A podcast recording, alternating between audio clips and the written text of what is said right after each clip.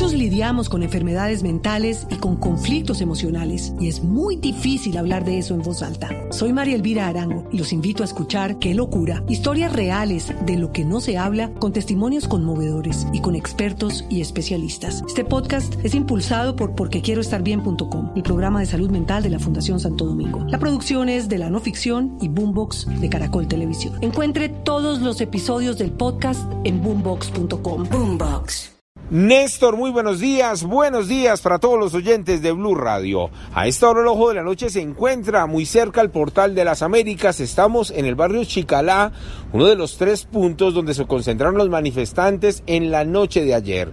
Aquí enfrentamientos de la policía con los vándalos que siguieron haciendo de las suyas, enfrentamientos que se extendieron casi hasta las 11 de la noche y que al final dejaron a dos personas heridas. En la avenida Suba con Ciudad de Cali y en el sector del Tintal también hubo concentración de manifestantes, pero ellos se retiraron de manera pacífica casi a las 10 de la noche.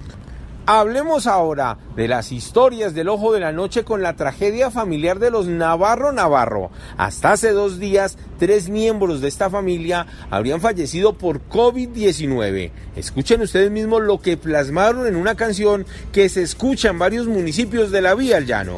Hoy se han marchado para siempre mis amores, mis dos hermanos y mi padre ya no están.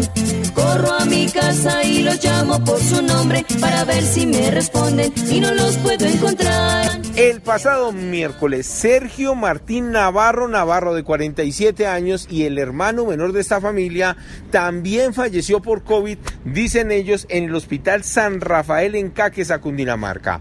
La sorpresa fue que ayer, cuando fueron a reclamar el cuerpo sin vida de este hombre, pues ya no estaba.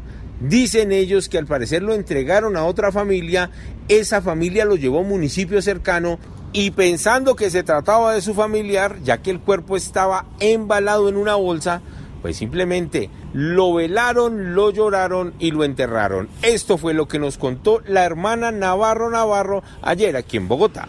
Pues mi hermano falleció de COVID en el hospital San Rafael de Caquesa. Entonces nos fuimos a recogerlo con la funeraria y mi familia y al llegar allá nos dijeron que no, que no estaba el cuerpo de él. Que resulta que hicieron una confusión y se llevaron el cuerpo de mi hermano para Chipaqui.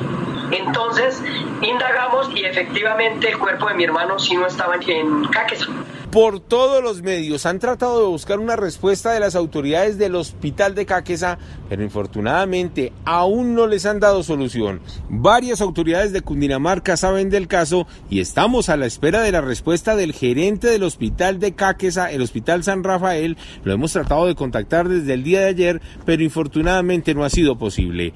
Eduard Porras, Blue Radio. Muchos lidiamos con enfermedades mentales y con conflictos emocionales y es muy difícil hablar de eso en voz alta. Soy María Elvira Arango y los invito a escuchar Qué locura, historias reales de lo que no se habla con testimonios conmovedores y con expertos y especialistas. Este podcast es impulsado por porquequieroestarbien.com, el programa de salud mental de la Fundación Santo Domingo. La producción es de la no ficción y Boombox de Caracol Televisión. Encuentre todos los episodios del podcast en boombox.com. Boombox.